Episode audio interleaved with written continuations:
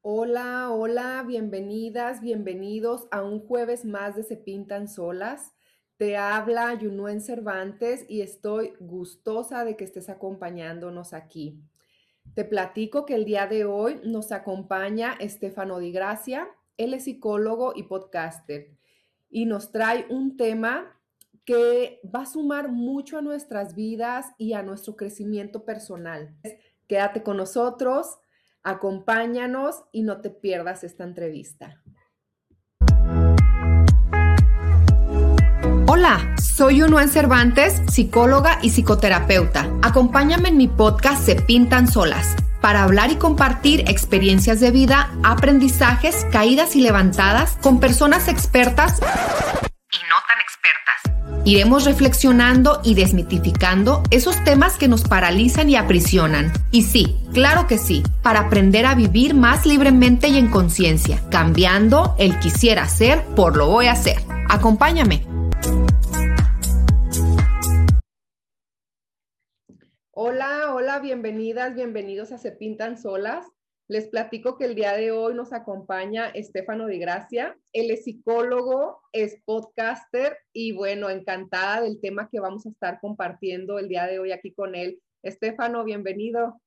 Hola, mil gracias, Jonah. No, pues súper, súper honrado y, y agradecido de que me hayas invitado aquí. Siempre que la gente me invita a su podcast, a mí me parece un gran, gran regalo porque pues es su audiencia, es su gente, su, pues su comunidad, ¿no? Y creo que a veces prestarle el espacio a alguien más, pues implica una gran responsabilidad. Entonces, de verdad, muchas, muchas, muchas gracias. Y sabes que a mí me gusta mucho como eh, yo empecé en, esta onda como de los podcasts, no soy muy experta todavía, me falta, pero lo que yo quería, mi intención es esa, o sea, compartir, llevar a las personas temas de interés, temas de crecimiento personal y que nos ayuden también como a quitarnos tantas marañas que traemos en la cabeza, en el corazón. Entonces, pues qué gusto encontrar con personas que cada vez más están eh, haciendo pues esta labor como tú. Estefano, platícanos, este, quién eres, eh, qué has hecho, cómo surge, cómo nace Responsables Podcast.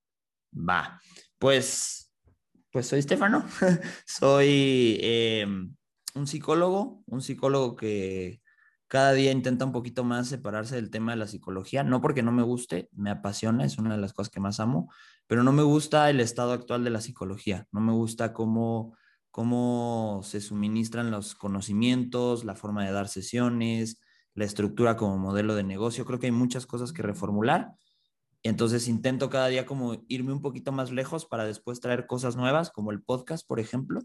Entonces, eh, desde ese punto ahí, ¿no? Eh, me gusta mucho la filosofía. Eh, no he estudiado filosofía como tal profesionalmente. Creo que no lo haría porque ahorita no tendría mucho caso, pero me gusta mucho leerla, ¿no? Y justo, justo hace más de un año me topé con la filosofía estoica, entonces se ha vuelto el estoicismo pues una forma literalmente de vida. Yo sé que no, e, ese no es el término de la filosofía, pero para mí sí. Entonces, pues sí, tengo, tengo 26 años, vivo en Tlaxcala, eh, actualmente estoy coordinando un área de psicología en un DIF por las mañanas eh, y en la tarde, noche, como mi trabajo de Batman, pues me dedico al podcast, a crear contenido, a conectar con la gente y, y sobre todo a ir creando una comunidad de personas que, que tengan estas ganas de hacerse más responsables, ¿no? Para mí, para mí es súper importante eso. Claro, sí, híjole, qué gusto este, saber cómo y conocer también otras posturas, ¿no? Si bien es cierto, hay, hay muchas corrientes que todavía necesitan, pues, innovarse, reinventarse, ¿no? Y una de ellas, no está de más, pues, es la psicología. ¿Cómo, ¿Cómo, surge, cómo nace Responsables, eh, Estefano? Este, ¿qué, qué, nació en ti para que dieras este paso de, crear el podcast? Va. Em, pues ahí, ahí me, voy a, me voy a alargar, pero va. Em, pues fíjate que Responsables empezó ya hace dos años, justo ahorita el 20 de mayo hacemos dos años. Eh, todo empezó yo creo que por una incomodidad personal. Digo, tengo, como, te decía, tengo 26 años, hace dos años tenía 24. Entonces, pues estaba llevando una vida bastante poco admirable desde mi perspectiva, desde mi juicio de valor, ¿no? Eh, la verdad que me sentí un poco perdido, sí, estudié psicología porque pues tengo una gran imagen que es mi papá y, siempre lo he admirado en, en, términos profesionales, pero, pues como que no encontraba dónde quería ir. Ya sabes, ¿no? Lo que, lo que viven muchos, muchos chavos, yo creo que a partir de los 16, hoy en día hasta los 20, 25, 26, ¿no? Entonces, pues el hecho de llevar una vida de ese estilo me llevó a tener bastantes hábitos negativos, a bastantes conductas, pues autodestructivas, yo podría decir, ¿no? Entonces, pues llegó un momento en que el peso de mis consecuencias de, comportarme a veces con, como muy, con tendencias muy machistas, eh, perderme en el exceso, en el alcohol, en la fiesta, en las irresponsabilidades, en vivir el día al día sin saber hacia dónde me quería dirigir, pues todo eso cayó en mí, ¿no? Y, llegué como un breakdown y me acuerdo que, que, fue un día en el cual dije, pues tienes que hacer algo porque siempre fíjate que tenía, tenía dos vertientes, ¿no? Tenía una vertiente que era el hecho de que me molestaba mucho cuando daba mi práctica profesional como psicólogo escuchar a la gente que culpara a los demás de sus problemas. Yo sé que eso como psicólogo tienes que quedarte callado, pero sí me generaba mucho malestar, ¿no? Decía uno, híjole, es que date cuenta que no es por ahí, es, es por ti, ¿no? Y luego, bueno, evidentemente yo, yo me di cuenta que eso lo proyectaba porque yo era muy, pues muy hecha culpas, ¿no? O sea, yo le echaba la culpa a todo el mundo de, voy a ser duro con las palabras, tal vez miseria de vida que llevaba en ese momento, ¿no? Tal vez no económica ni nada, pero sí personal, emocional, ¿no? Entonces, pues sí, llegó el peso de las consecuencias y dije, algo tengo que hacer. Siempre me había gustado hacer contenido en redes, pero era más una cuestión de ego. Creo que muchos empezamos a hacer contenido en redes por ego, de, ay, quiero que me vean y quiero que me valoren y quiero que le den like y quiero que lo compartan, ¿no? Entonces, pues hice un par de videos que realmente no tuvieron, tal vez tuvieron impacto allá afuera, pero conmigo yo no me sentí satisfecho, ¿sabes? Era, eh, me acuerdo que hice un video, el primer video que hice me fui a una, a una montaña aquí en Tlaxcala que, que me gusta mucho, que se llama La Malinche, es un volcán extinto, y dije, ay, ahí vamos a grabar y organicé todo y que nos fuimos tempranito. Y cuando llegamos me dijo el chavo, un gran amigo que me iba a ayudar a grabar, me dijo, oye, ¿y qué vas a decir? Le dije, no sé. Me dijo, ¿cómo que no traes qué vas a decir? O sea, me di cuenta que me preocupé por cosas más de ego, más de, de apariencias, que en realidad dar un mensaje duro, ¿no? Entonces, pues ahí fue como que dije, bueno, ya hay indicio de algo, pero todavía no sé qué, ¿no? Yo era de escuchar mucho podcast, yo escuchaba muchos podcasts hace dos, tres años, pero en inglés, porque en México todavía como que no tenía este, esta cultura. Y resulta que un día me topo con un podcast en español de negocios que se llama Dementes, que hoy es, es tremendo. Y pues yo de, en, en, a ver, voy a, voy a contextualizar esta parte. Yo en el cambio personal que empecé a hacer después de darme cuenta de la vida que llevaba, pues fui, fui a terapia, estuve leyendo mucho. Entonces, uno de los, ¿cómo será? Uno de los ejercicios que hice fue, pues literalmente aislarme para empezar a tener cambios más fructíferos. Entonces dejé de tener amigos, dejé de salir, tal, tal, tal. Estaba muy, muy traumado con cambiar, ¿no? Entonces eh, me topo con dementes y le escribo a Diego, eh, oye, fíjate que me gusta el podcast, tal, tal, tal, y me responde en chinga, ¿no? Entonces yo dije, ay, pues qué padre, ¿no? Oye, fíjate que va a tener un evento en México, ¿por qué no vienes y nos conocemos? Y de ahí empezamos a hacer una amistad. Y él me empezó a introducir mucho en el mundo de los podcasts. Me introdujo de lleno, me enseñó todo. Me dijo, pues lánzate. Yo ya había lanzado el podcast, pero no tenía como toda esta metodología. Y pues nada, empecé ahí a darle constancia, constancia, constancia. Y bueno, aquí ya estamos después de dos años.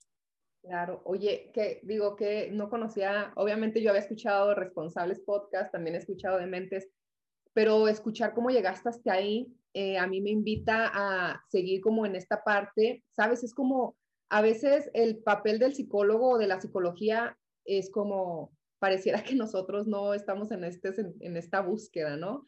Eh, como siempre estar dando el ejemplo por la profesión, etcétera eh, pero qué padre encontrarse con personas eh, humanas, ¿no? Dentro del ámbito eh, y decir, pues yo he andado en esta búsqueda y hasta ahorita este es el resultado. Entonces, pues muchísimas gracias por lo que nos compartes. Primero, este, siempre es un gusto para mí coincidir con personas que se humanizan y después humanizan, claro.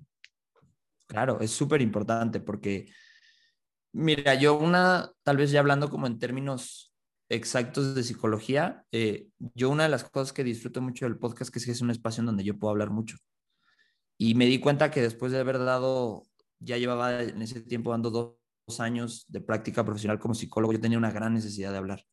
Y no la reconocía porque sentía que a ver, una de las cosas que a mí no me gusta como psicólogo es que nos introyectan o nos meten creencias que luego en lugar de ayudarnos nos hacen muy, mucho daño, ¿no? Entonces, yo tenía mucho esta idea de, no, es que como psicólogo yo no puedo decirle algo a alguien, yo no puedo recomendarle, yo no puedo con, o sea, y entonces fue como, y luego, o sea, ¿cómo vuelvo a esta carrera que tanto amo y que tanto estudié? Una pasión, algo que de verdad me apasione, porque me sentía poco apasionado, ¿no? Entonces encontré el podcast y es un espacio en donde yo hablo, donde yo cuento, donde yo platico y la gente conecta. Y luego la gente me escribe y me dice, oye, escuché tu, tu episodio eh, del egoísmo o del rechazo. Y, y, y entonces ya hacemos una charla.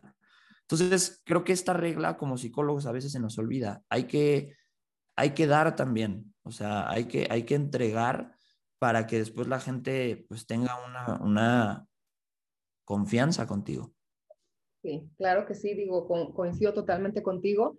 Y, y, precisamente, pues ese es el objetivo, ¿no? De estar hoy aquí, este, de entregar. Eh, yo me gusta mucho platicar con, con los grupos que a veces manejo, con las personas que acompaño eso, ¿no? O sea, yo vengo aquí a poner en la mesa eh, lo que he aprendido, lo que he descubierto en mí, lo que he descubierto en la carrera, etcétera, eh, lo pongo al servicio de la mesa. Entonces, eh, parte de, esta entrevista, de esta charla contigo, precisamente es eso, ¿no? Poner lo que hemos descubierto hasta ahorita aquí en la mesa.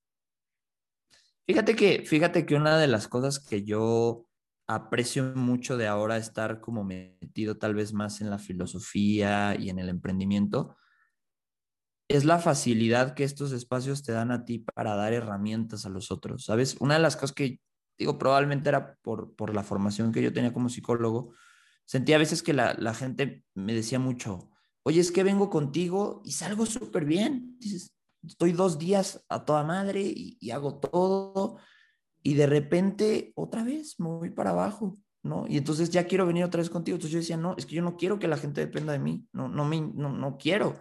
Entonces, cuando yo me empiezo a meter más en el mundo del emprendimiento, del podcast, de la creación de contenido, son espacios que a mí me empezaron a formar en dar herramientas, en decirle a la gente no qué hacer, pero darle una sugerencia de algo para que lo ponga en práctica en su vida y entonces empiece a haber cambios significativos desde ya, ¿no? Entonces creo que eso es lo más importante y creo que eso es lo más bonito que yo he rescatado de este tema, ¿no? El hecho de, de pasar de la reflexión a la acción.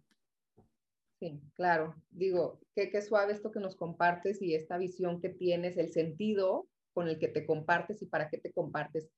Y, hace tiempo eh, escuchaba yo uno de los de tus temas, de los temas que has tocado en tu, en tu podcast, y bueno, a mí me tocó, ¿no? Este, y, y cuando te hice la invitación, reflexionaba yo, ¿de qué temas podemos hablar? Este, ¿Qué contenido podemos compartir? Y bueno, lo primero que me saltó fue, fue ese tema. Digo, ya sabes, ¿no? Aunque uno quiera como quitarse la camiseta de terapeuta, pero lo que te llega es, es algo que a mí me hizo ruido ese tema y dije, bueno, si a mí me está haciendo ruido, seguramente a muchas otras personas también les hace ruido. Y precisamente es el tema que, que, estaremos compartiendo el día de hoy. Este, ¿cómo, ¿Cómo vivimos, cómo enfrentamos este, desde tu experiencia, Estefano, el rechazo? ¿Por qué le tenemos tanto miedo al rechazo? Híjole, yo creo que hay muchos, muchas vertientes, pero creo que la más importante es porque nos da, pues nos da mucho miedo el hecho de, de sacar verdaderamente quiénes somos, ¿no? Nos da el hecho de, pues valga la redundancia, de sentir las consecuencias del rechazo dentro de nosotros, ¿no? Pero creo que es parte del proceso, ¿no? Hay una frase de Picteto que a mí me gusta mucho que dice, si quieres mejorar, debes de estar dispuesto a ser ridiculizado, ¿no? Y en este caso yo creo que sería, si quieres mejorar, debes de estar dispuesto a ser rechazado. O sea, creo que el rechazo, el rechazo reflexionado, el rechazo consciente, el rechazo que, que no te lo tomas personal, es el rechazo que es, es, es, el que te hace crecer, ¿no? Entonces, creo que ahí está el punto. Creo que nos tomamos muy a personal las cosas y algo que he aprendido también últimamente es esta famosa dicotomía del control y de entender que tú no eres responsable de que los demás te acepten de que los demás te quieran, de que los demás te abran las puertas. Tú eres responsable de abrir esas puertas. Y si en el camino de abrir esas puertas vas a tener que sufrir ciertos rechazos, que sean buenos. O sea, tenemos que darnos cuenta que en el mismo obstáculo está el camino, como lo decía Ryan Holiday, ¿no? O sea, aprender que estos rechazos es parte de la vida, ¿no? Y, y aprender lo que decía Seneca, que cada oportunidad difícil en tu vida sea un momento clave para poner en práctica tu forma de ser, tu forma de pensar, tu forma de actuar, ¿no? Entonces yo creo que va por ahí, yo creo que va por el hecho de tomárselo muy personal y querer controlar algo que no podemos controlar. Oye, la realidad también es de que desde que somos niñas, desde que somos niños, el rechazo está ahí en nuestra vida, ¿no? Eh, y pocas veces eh, vemos el rechazo como un área de oportunidad. Eh, normalmente está asociado con algo negativo, o sea, ¿quién quiere ser rechazado? ¿no? ¿Quién quiere ser rechazada? Este, y, pero, por ejemplo, yo tengo un niño chiquito eh, y, a veces me doy cuenta, ¿no? Como las expectativas que deposito en él y, y él hace todo lo posible por cumplir esas expectativas y, y no vivir rechazo, ¿no? Entonces digo, híjole, esta onda la traemos desde que aprendemos a caminar, yo creo, ¿no? Eh, este miedo al rechazo, eh, eh, no sentir toda esa vulnerabilidad con la que nos, nos confronta el miedo a, que nos digan que no, pues. Ya, totalmente. O sea, creo que estas heridas o estas semillas que se van plantando desde chiquitos, pues son parte de la vida, pero creo que una frase muy importante que me la dijo mi papá hace mucho tiempo de tú eres responsable de lo que haces con lo que te hicieron, ¿no? No, no, no eres responsable de lo que te hicieron. Entonces, creo que esto es bien importante, ¿no? No quedarse en el hecho de, híjole, es que esto fue por culpa de, de mi mamá, o fue por culpa de mis tíos o de mis hermanos, sino decir, ok, bueno, ya está. Lo que tengo que empezar a darme cuenta es qué puedo hacer yo hoy con esto que, que, tengo, que, que, generaron en mí, ¿no? Y, y que por eso le puse responsables al podcast, ¿no? Porque me di cuenta que el hecho de quedarse constantemente en un papel de victimización, es decirse a sí mismo, no puedes hacer nada por ti. O sea, sí hay ciertas situaciones en la vida en las cuales somos víctimas, y eso es obvio, ¿no? Pero en términos emocionales, en términos cotidianos, no somos víctimas. O sea, porque eso hace que, que de verdad suena feo, pero hasta nos inutilicemos, ¿no? O sea, entonces, aprender que el rechazo, cuando estamos quejándonos del rechazo y nos estamos yendo hacia el exceso de culpa a los demás de por qué me rechazaron y es que me rechazó y es que eso generó, lo único que te estás diciendo es que no puedes hacer nada, que no vales nada, ¿no? Entonces a veces es momento de reestructurar un poquito más ese valor, ¿no? Ese valor a partir de tus parámetros y de tus perspectivas y de, la, y de lo que tú quieres hacer, ¿no? Claro. Eh, digo, aparte de como de también integrar eh, todas estas emociones eh, que nos causa el rechazo, ¿no? O el miedo a ser rechazados, porque, hablar de rechazo, pues nos invita a tocar primero nuestra vulnerabilidad, nuestro miedo, eh, eh, nuestra debilidad. Entonces es como, ¿quién quiere tocar eso? Claro, y, y, finalmente la vida es muy natural y muy sabia y finalmente si tú no lo quieres tocar, te lleva a un punto en el que lo quieres tocar, en que lo tienes que tocar, ¿no? Entonces, creo que pausar, o evitar lo inevitable me parece un acto muy grande de sufrimiento, ¿no? Y si lo podemos evitar, sufrir, mejor enfréntalo, ¿no? Hay, hay otra frase que tengo muy marcada en Marco Aurelio que decía, no deja de sorprenderme el hecho de que aunque nos queremos más que a otras personas, valoramos más las opiniones de las otras personas, ¿no? Entonces, eso es bien importante, ¿no? Entender, entender estos parámetros y estas cosas que tenemos adentro de nosotros. Y a ver, no se trata de que aquí seamos Superman, se trata de entender, ok, ¿sabes qué? Me di cuenta que soy muy sensible al rechazo. Bueno, voy a trabajarlo. Voy a terapia, me compro libros de, no ficción, de desarrollo personal. Y es más, y lo tocaba con el punto pasado de la psicología, yo soy uno de los psicólogos que no está en contra del coaching. O sea, a mí me parece tremendamente bueno. Me parece malo las personas que lo practican con tendencias a la estafa. Eso sí es malo. Pero yo conozco gente que se dedica al coaching, que no tiene nada que ver con la psicología y son tremendamente buenos. Entonces, encontrar estas, estos espacios que están en todos lados, un podcast, tu podcast, mi podcast, donde puedes empezar a trabajar ya. Exacto. ¿Cómo le podemos empezar a hacer, Estefano, eh, para desarrollar una mentalidad anti-rechazo? Ya. Yo creo que como tal no vamos a desarrollar una mentalidad anti-rechazo, porque pues, al final nos pega, ¿no? Yo creo que lo que podemos desarrollar es un, una estrategia para hacer que esto que nos está golpeando no nos tire, ¿no? O sea, yo creo que empezaría tal vez por el hecho de valorarte más, o sea, valórate más siempre, siempre hay que valorarnos más y, y, y, cómo nos empezamos a valorar más, empezando a hacer cosas que amamos, que nos gustan, o sea, porque la gente dice, ay, valórate más, quiérete más. ¿Cómo? Bueno, ¿cómo? Pues entonces empieza a darte tus gustos, empieza a hacer lo que te gusta, empieza a decir que no, empieza a, pues también a cuidarte más, cuidar tu cuerpo, si te sientes pasado de peso, bueno, busca un lugar en donde puedes o sea, todo esto, empezar a querernos más. Y después de eso, yo creo que lo importante es eh, empezar a evaluar el rechazo y de quién viene, ¿no? A veces hay rechazos que son necesarios. Y entonces, si tú, de, si tú haces esta distancia cognitiva de quitarte la emoción y ponerte a pensar realmente quién te rechazó y por qué te rechazó y para qué te rechazó, a veces encuentras cosas bien interesantes, ¿no? Decir, pues sí, a lo mejor era necesario o realmente yo no estaba viendo con claridad y me estaba metiendo en una bronca. O a veces, digo, tal vez en el tema de pareja, ¿no? Hay mucha gente que por el hecho de no sentirse rechazados aguantan cualquier cosa, ¿no? Entonces, evaluar esto, evaluar quién te está rechazando y por qué te está rechazando, ¿no? Em, y yo creo que también el ejemplo es súper importante, ¿no?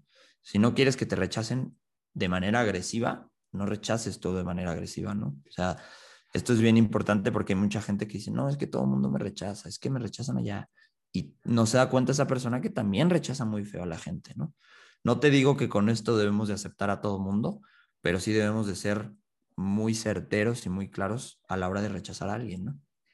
Oye, y también digo, haciendo, haciendo hincapié aquí en el nombre de tu podcast, hacer, hacernos responsable, ahorita lo que nos compartes, ¿no? Hacernos responsable de también cuál es nuestra postura, ¿no? Ante el, ante el rechazo, este, o a veces inconscientemente busco, me relaciono con personas que me van a venir rechazando, ¿no?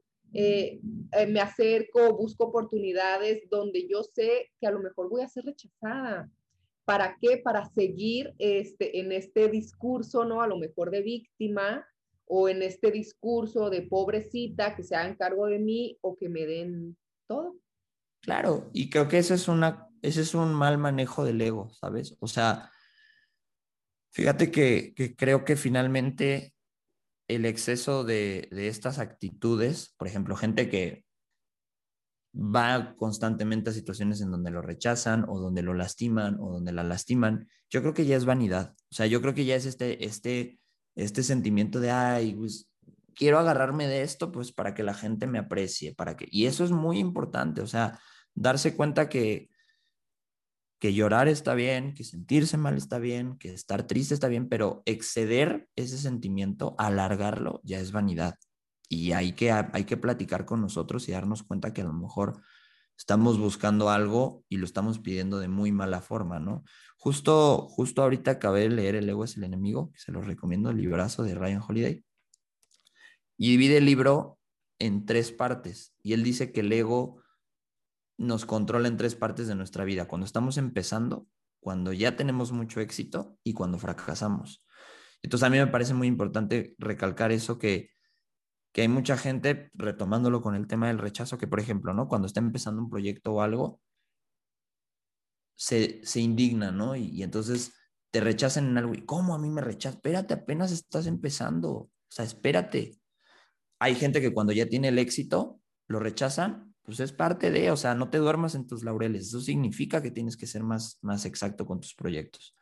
Y cuando fracasas, sientes que el mundo te lastimó y entonces sientes que todo, o sea, no, creo que, creo que empezar a vivir una vida muy sensible al rechazo es uno de los caminos más fuertes al sufrimiento eterno, por así decírtelo, ¿no? Entonces, y, y lo que tú decías, ¿no?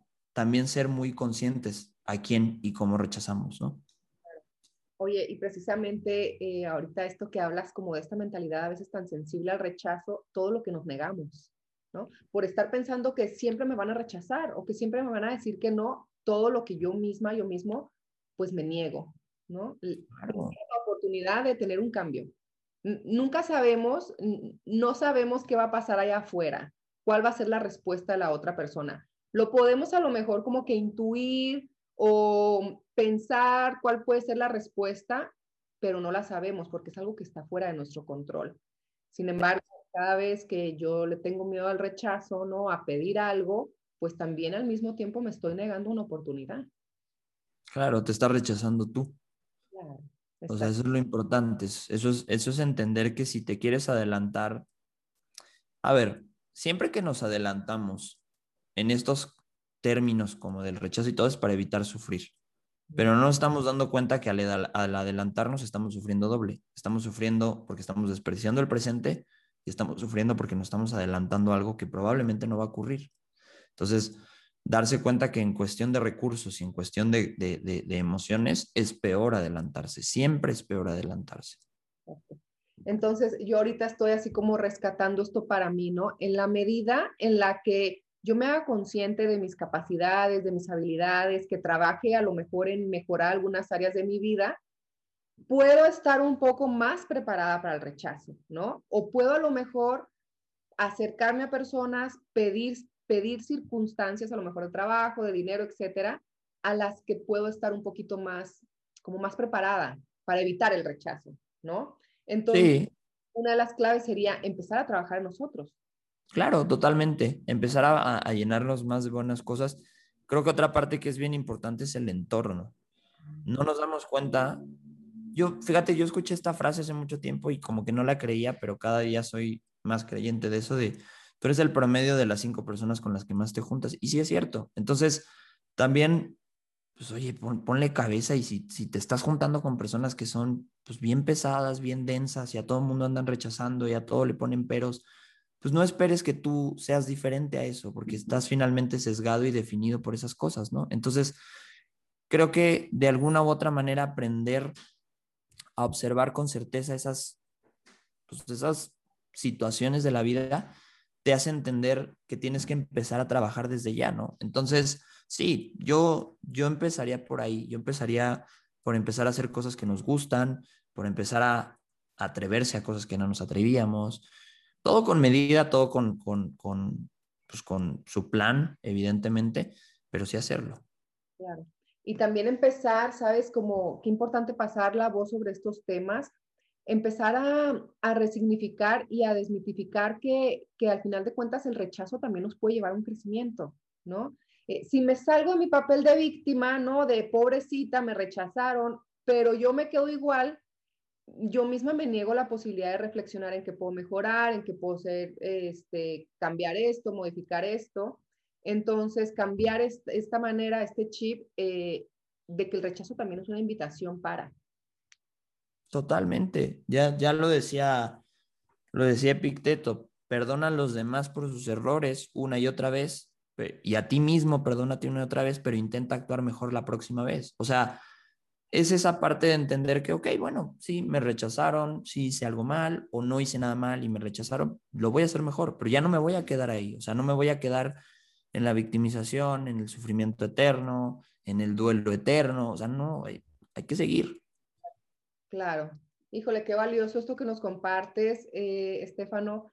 Segura estoy que estamos sumando a la vida de muchas personas eh, que, nos pueden escuchar, que nos pueden ver. Este, algunos puntos así claves que podamos compartir con las personas que nos escuchan en este momento y que tengan miedo de pedir algo, de acercarse a alguien, algo, algo así, unos puntos claves que tú creas importantes que pasemos la voz. Yo creo que lo primero es atreverse a hablar, o sea, es, es aceptar lo que ocurrió y empezar a hablar con quien más confianza tengas primero.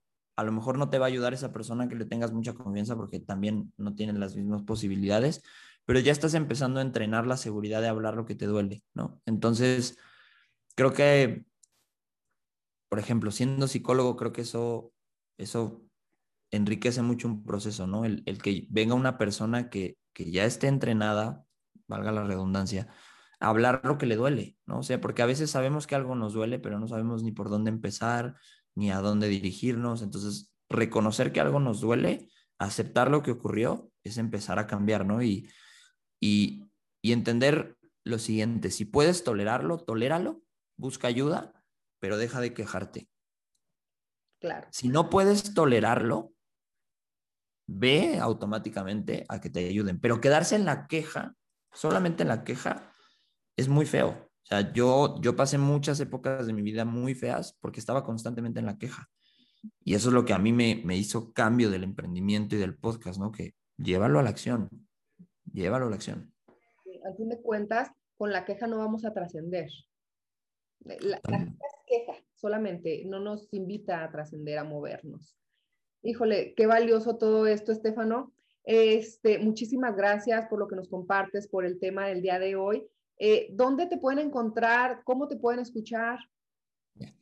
Eh, no, hombre, gracias a ti, pero me pueden escuchar en, en cualquiera de las plataformas que quieran de audio eh, como responsables con Estefano o pues si son más visuales, ahora estamos subiendo los, los episodios a YouTube. Son los mismos del podcast, pero con video. Creo que a veces también es más entretenido eso. Em, y me pueden encontrar a mí en Instagram y en, en Facebook como Estefano de GH, S-T-E-F-A-N-O, de dedo G de gato H de. Y también la cuenta de responsables, que es Responsables Podcast. Ahí nos pueden encontrar, mándenos un mensaje sin ninguna pena, no nos, vamos a juzgar, vamos a platicar, y pues estamos para servirles. Pues muchísimas gracias, muchísimas gracias por compartirte y por compartirnos. Entonces, qué gustazo. Gracias, Estefano. No, gracias a ti. Hasta luego, bye. Bye.